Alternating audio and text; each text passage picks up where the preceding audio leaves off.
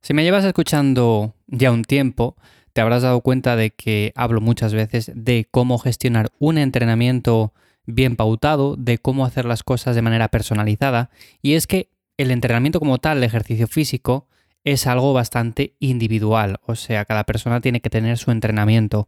No podemos irnos a Internet, a la primera página que vemos, copiar una rutina y esperar los mejores resultados, aunque yo siempre digo que una rutina básica, con las tres o cuatro cosas bien planteadas, pues podemos tirar un tiempo con ella y podemos ver buenos cambios. Luego, según va pasando el tiempo, pues haremos modificaciones y la ajustaremos un poco más. Pero lo más importante de todo es darse cuenta de eso, de que el entrenamiento es algo bastante individual y por lo tanto no podemos copiar simplemente una rutina o ver una rutina de una persona que seguimos en redes sociales y esperar los mismos resultados. Aún así, quiero decir que hay algunos errores que siempre se cometen porque vale que tenemos esto presente, decimos, vale, pues Iván, sé que una rutina que saque de internet o que copie de otra persona, pues no es la mejor para mí, seguramente no sea la mejor porque yo tengo mi vida, tengo mi trabajo, tengo mis horarios, mi morfología, necesito mis calorías, en definitiva, todo se adapta. Por supuesto, tampoco toleramos el mismo volumen, los mismos ejercicios. Entonces, es verdad, tenemos presente todo esto, pero ¿qué pasa? Que muchas veces cometemos algunos errores que son básicos, que yo también les he cometido con el paso del tiempo y por eso hoy aquí en Cuaderno de Entrenamiento te voy a contar cuáles son. Así que ya sabes que para cualquier cosa soy Iván Yamazares, me encuentras en ivyamazares.com y también en la newsletter en lifters.es. Lo dicho, ¿qué errores son esos que yo en un principio también cometí y que considero que cualquier persona que esté empezando y que tenga este principio ya bien claro diga, vale, pues esto yo ya lo sé. Pero a partir de aquí, ¿qué no debería de hacer? Bueno, pues el error número uno, y es algo muy habitual, lo veo comúnmente, es estar investigando continuamente. Vale que, por ejemplo, sabemos que la primera rutina que pillemos de Internet no va a ser la mejor para nosotros, no está adaptada.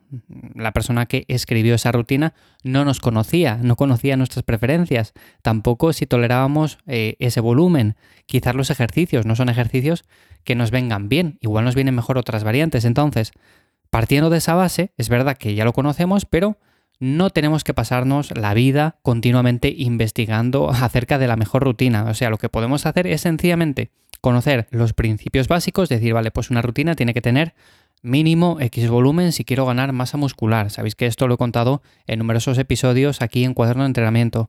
También que tengo que adaptar el número de ejercicios, que puedo anotar una lista con estos ejercicios que me vienen bien y a partir de ahí ir haciendo las modificaciones. Entonces, teniendo esto claro, no podemos pasarnos continuamente la vida buscando la mejor rutina para desarrollar el pectoral, para desarrollar la espalda, para desarrollar las piernas, los hombros porque seguramente esa sea una de las búsquedas que más se hacen en Google. O sea, el estar continuamente mirando, oye, ¿cuál es la mejor rutina para X? Por ejemplo, me lo invento, la mejor rutina para perder grasa. Pues seguramente sea una de las búsquedas que más se hace. ¿Qué es lo que ocurre? Que con esto muchas veces caemos en la parálisis por análisis, continuamente analizando diferentes rutinas, diferentes artículos, uno nos dicen que lo mejor es esto, otros nos dicen que lo mejor es otro, luego alguien me escucha a mí y dice que tiene que ser de esta manera, en definitiva, un cacao. ¿Qué podemos hacer ante eso? Bueno, pues básicamente lo que digo, conocer los principios básicos, saber que, por ejemplo, si estamos empezando una rutina full body va bien, una rutina torso-pierna va bien. Si no tenemos mucha idea de montar una rutina, contactar con una persona, contactar con alguien que os asesore, escribirme simplemente por la página web, lo que sea, pero contactar con alguien que os dé una mínima idea de lo que tenéis que hacer, porque de esta manera, por lo menos, no vais a tener que estar continuamente buscando en internet lo que tenéis que hacer. Yo me he pegado muchos tortazos buscando por internet, pero sí que es cierto que luego al final lo importante es probar. O sea, simplemente decir, mira, pues voy a coger esta rutina base, esta rutina full body que es muy muy básica, pero que tiene lo principal para ir progresando y según vaya viendo voy haciendo los cambios que yo creo que necesito. Por ejemplo, este ejercicio no me va bien, bueno, pero lo cambio por este. O quizás aquí yo me recupero bien de los entrenamientos, necesito añadir un poco más de volumen. O quizás puedo añadir un día más de entrenamiento porque tengo tiempo de sobra y esto me parece también poco volumen. Bueno, pues también lo podemos hacer. En definitiva, es simplemente probar e ir ajustando. No estar horas, horas y horas buscando en Internet la mejor rutina. O sea, no la vais a encontrar. El error número dos que también suelo ver es que hay personas que se enfocan tanto en la ciencia, tanto en los papers que no escuchan a su cuerpo. O sea, he leído un estudio que dice que el mejor volumen para tal es esto. Bueno, pues vamos a hacer esto.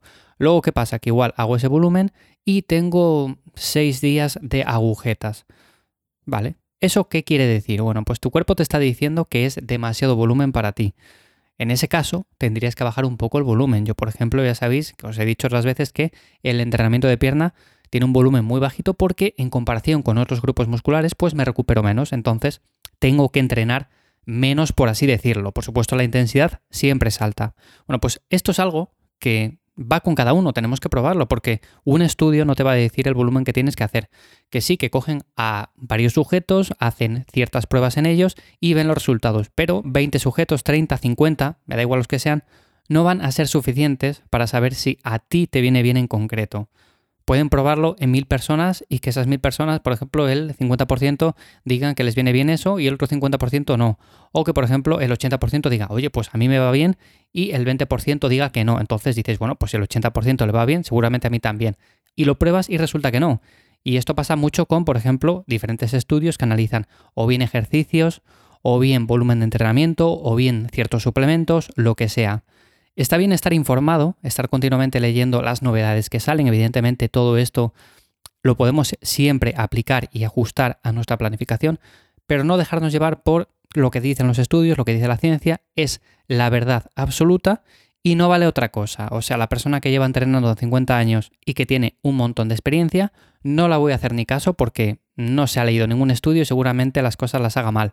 Y seguramente esa persona haga alguna cosa que la puede mejorar un poco, pero habrá otras que con la experiencia que tiene, pues no le haga falta leer esos estudios. Entonces, bueno, es un término medio, es simplemente estar informado, por supuesto que lo podemos hacer, pero no dejarnos llevar y estar continuamente analizando los estudios, aplicándoles a nosotros, pensando que esa es la mejor forma de hacer las cosas. Y el último punto, otro error que también suelo ver comúnmente, es seguir las modas. O sea, por ejemplo, plantear una rutina que está bien para ti y de repente empezar a ver muchos vídeos en TikTok o por ejemplo en Instagram o en YouTube de algunos ejercicios que de repente se ponen de moda. ¿Qué es lo que pasa? Que a veces nos pican, ¿no? O sea, decimos, oye, pues yo también quiero probar esos ejercicios o quiero incorporarles a mi rutina. Y a veces pecamos de incorporar cosas o variar la rutina de manera tan frecuente que nunca conseguimos buenos resultados, nunca conseguimos adaptarnos al plan que teníamos en un principio porque los planes hay que llevarles durante un mínimo de tiempo. No podemos hacer una rutina tres, cuatro semanas o seis semanas y decir, bueno, pues ahora la cambio por completo. O por ejemplo, he visto a muchas personas haciendo HIT, vídeos eh, de personas entrenando a intervalos y bueno, pues voy a incorporarlo a mi día a día, a mi rutina. Entonces, además del entrenamiento de fuerza, voy a incorporar cinco días de HIT y luego veo a una persona entrenando eh, boxeo y también quiero incorporarlo y veo a otra persona entrenando en anillas y también quiero incorporarlo. Entonces, es una mezcla de varias cosas que al final no hacen nada. Al final lo que hacemos es perder el tiempo, porque un día entrenamos una cosa, otro día otra, no llevamos quizás un registro, cambiamos mucho la planificación, en definitiva, no tenemos un plan que seguimos a largo plazo, el cual podemos ir midiendo y por lo tanto los resultados siempre son malos. Así que hagamos lo que hagamos, evidentemente siempre va a haber cosas que nos llaman más la atención. De repente quizás un día nos llama entrenar de una forma en concreta y decimos, bueno, pues puedo ir virando el entrenamiento hacia eso porque creo que me va a gustar o por ejemplo puedo ir incorporándolo en mis días de descanso, en mis días sueltos, simplemente ir probando algunos ejercicios de este tipo. Oye, y si me gusta, si veo que me motivo con ese tipo de movimientos o lo que sea, bueno, pues al final ir haciendo el cambio, pero no cambiar de un día para otro simplemente cosas al tuntún de forma aleatoria, porque así es muy difícil ir progresando. Así que básicamente esos son los tres errores que normalmente suelo ver a personas que, aunque tienen esa idea clara, de que necesitan un plan individualizado, un plan personal para ellos, pues luego quizás están investigando durante mucho tiempo, no pasan a la acción, Luego también se centran mucho en los estudios, aplicando dichos estudios a su planificación y no se centran en lo que su cuerpo les está diciendo acerca de esos ejercicios, si se sienten bien, si se sienten mal, si tienen molestias. Y por supuesto el tema de seguir modas, que a todos nos ha pasado a veces de ver tres o cuatro vídeos seguidos de personas practicando cualquier cosa y tener ganas de hacerlo. Pero bueno, es algo que como digo, si lo controlamos seguramente nuestro entrenamiento vaya mejor. Así que nada más por hoy, por este episodio de Cuaderno de Entrenamiento. Espero que como siempre te haya gustado. Si ha sido así, valoro mucho que dejes las 5 estrellas en Spotify y en Apple Podcast, de verdad que me ayudan un montón.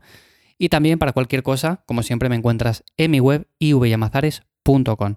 Como siempre los enlaces en las notas del episodio. Nos escuchamos en siete días. Chao.